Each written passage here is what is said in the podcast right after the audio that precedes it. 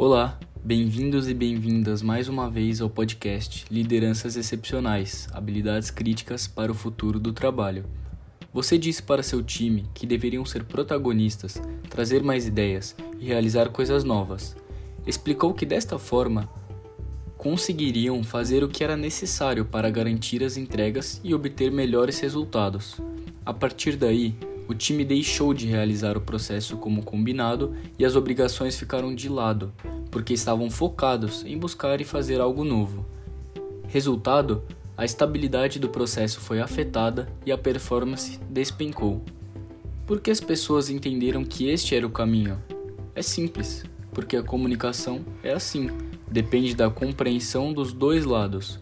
Quando a comunicação passa ao patamar de habilidade crítica para o futuro no trabalho, significa que precisaremos nos comunicar com mais eficiência, ou seja, garantindo a compreensão da informação e evitando diferentes interpretações. É comum vermos lideranças irritadas com problemas de comunicação, sem se darem conta de que, em muitos casos, foram elas mesmas as responsáveis pela má comunicação. Investir mais tempo e caprichar na comunicação, seja falada ou escrita, é crucial para entregar melhores resultados. Como bônus, a qualidade do clima e a sensação de segurança no ambiente aumentam significativamente. Embora pareça lógico, não vemos a maioria das pessoas, incluindo as lideranças, se dedicando em melhorar seu jeito de se comunicar com os outros. Pressionadas pelo tempo cada vez mais acelerado das coisas, acabam falando de forma superficial, sem se darem conta do quanto perdem ao voltarem para corrigir os famosos problemas de comunicação. O avanço das mídias digitais, como Telegram, WhatsApp e outros, não nos ajudou neste quesito. Muito pelo contrário, as pessoas escrevem rápido, geralmente a primeira coisa que vem à mente, e mandam uma mensagem com erros de lógica, ortográficos e de pontuação, sem contar que muitas vezes o texto sai mais emocional do que deveria. A superficialidade das mensagens, conteúdos mal interpretados e falhas de entendimento têm prejudicado mais que ajudado.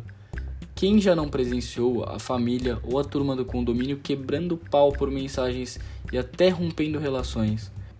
Apesar da comunicação no âmbito pessoal não parecer tão relevante, pois geralmente não acarreta prejuízo financeiro, também gera impactos negativos em nossas relações, tempo e objetivo de vida.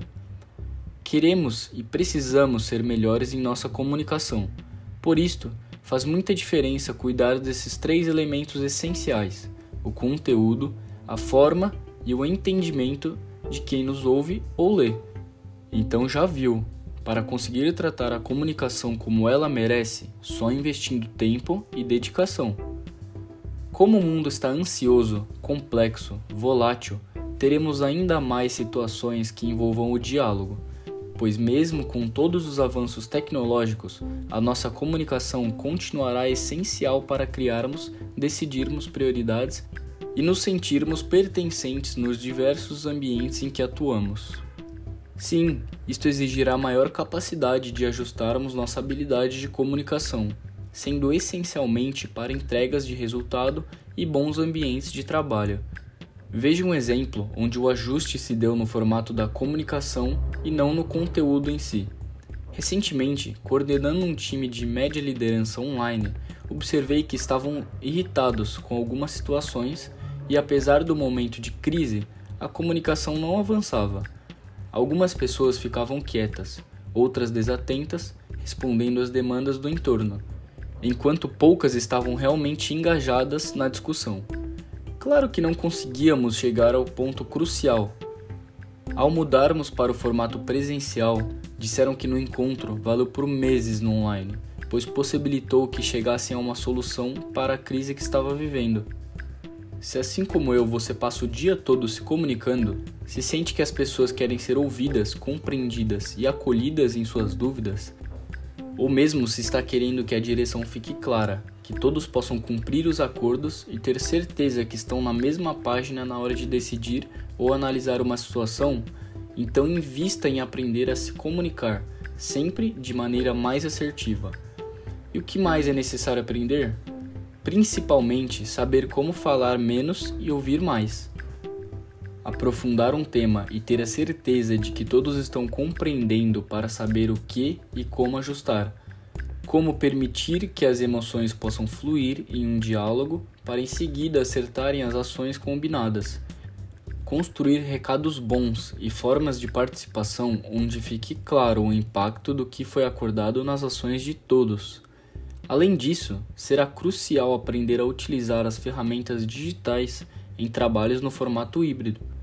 Há ainda muito do que se entender aqui sobre o impacto que isto trará na dimensão da comunicação e, consequentemente, das relações humanas. Estes dias eu estava falando com um time onde 30% das pessoas estavam no modelo à distância, e apesar da integração bem feita e todos se perceberem como boas pessoas, ainda faltava se conhecerem de fato.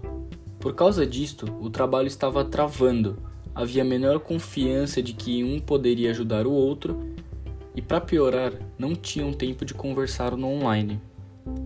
Acontece que todos estavam vivendo um tema comum sem saberem, o que gerou um sentimento de solidão e impotência.